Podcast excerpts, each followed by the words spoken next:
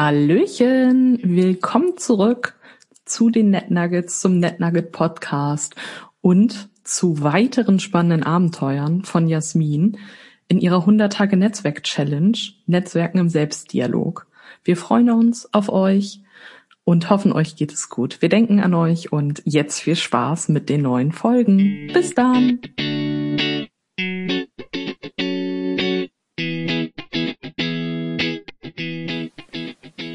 Netzwerken des Selbstdialogs. Ein Projekt des Wahnsinns. Geschrieben von Jasmin, gesprochen von Melanie.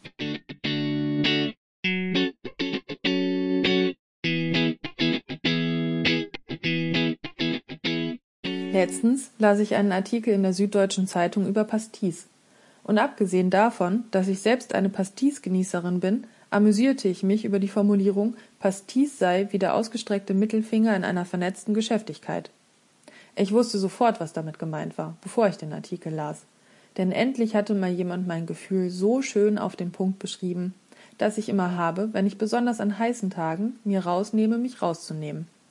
Zwar würde ich so weit nicht gehen zu sagen, ich riefe eine Rebellion gegen modernisierte Feudalsysteme aus und wehre mich gegen Hand- und Spanndienste demokratisierter Herrschaft, aber die vernetzte Geschäftigkeit fand ich eine äußerst kluge gesellschaftskritische Beschreibung einer zunehmend hektischen bis hin zu hysterischen Jobwelt, dem ich selbst gern das Zugfahren entgegensetzte anstelle von Fliegen, das zu Fuß gehen anstelle von Tramfahren, den Flugmodus im Handy anstelle von Dauererreichbarkeit per Anrufbeantworter und eben das Pastis-Gutieren anstelle von Espresso-Stürzen. Ich weiß noch, wie mich mal jemand fragte, wann ich eigentlich arbeiten würde und meinen wissenschaftlichen Mitarbeiterinnenvertrag erfüllte, als ich einst in der Uni angetroffen wurde auf dem Weg zur Teambesprechung mit meinen Mitarbeiterinnen. Ich sei so oft in der Cafeteria anzutreffen. Meine Antwort traf sie hart. Als Hamburgerin mache ich immer Geschäfte und besonders dann, wenn ich gemeinsam Kaffee trinke. Da kommt bei mir meine Wiener Erziehung durch. Das verwirrte mein Gegenüber und ich ging zur Cafeteria weiter. In gewisser Weise hat mich auch das akademische Leben selbst so geprägt.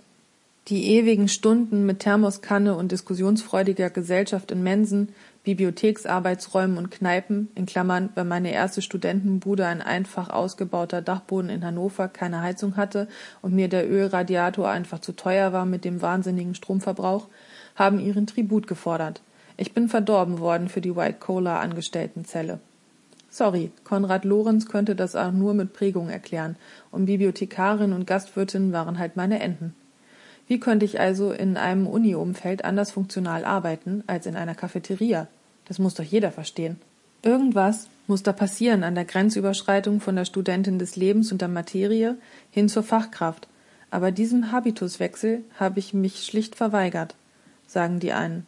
Ich sage, ich habe diesen gar nicht bemerkt, denn ich beobachte, dass die Menschen in ihrem Leben das beibehalten, was sie in der Regel vorher schon ansatzweise innehatten oder bewunderten und sich nur nicht trauten, bislang offen zu zeigen. Als ich mein Netzwerk Universität betrat, mit all den großartigen Möglichkeiten, überall zu arbeiten und zu diskutieren, der ging für mich ein nie geträumter Traum in Erfüllung. Und das mache ich heute genau genommen genauso. In Bahnhof Lanches treffe ich mich auf Durchreise mit Menschen, die sich mit mir austauschen wollen.